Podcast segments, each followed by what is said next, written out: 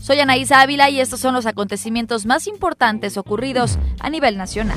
Después de casi 14 años en el poder, el presidente de Bolivia, Evo Morales, confirmó su renuncia a través de un video difundido en televisión.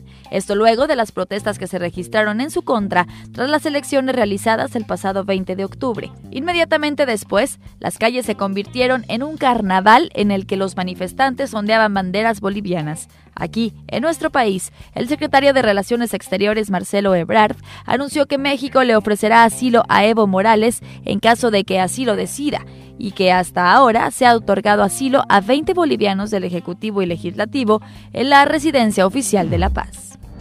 La presidenta de la mesa directiva del Senado, Mónica Fernández, aseguró que el proceso que se siguió para finalmente elegir la semana pasada a Rosario Piedra Ibarra como titular de la Comisión Nacional de Derechos Humanos es válido, por lo que no se repetirá la votación como pidieron algunos legisladores de oposición.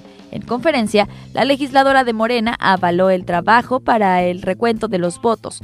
Precisó que se contaron 114 cédulas y sobre esas se dio el resultado de la votación.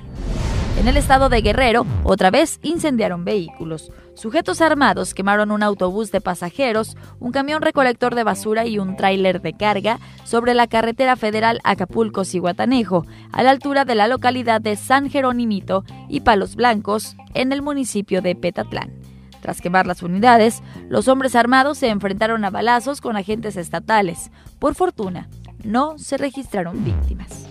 Un millonario robo se registró en el estado de Sonora sobre la carretera internacional que va de Caborca a Sonoita, donde varios hombres armados asaltaron un camión de valores que transportaba 47 lingotes de oro, valuados entre 6 y 8 millones de dólares, es decir, entre 120 y 160 millones de pesos. Reportes extraoficiales indicaron que personas fuertemente armadas interceptaron el vehículo que transportaba los lingotes que provenían de una mina.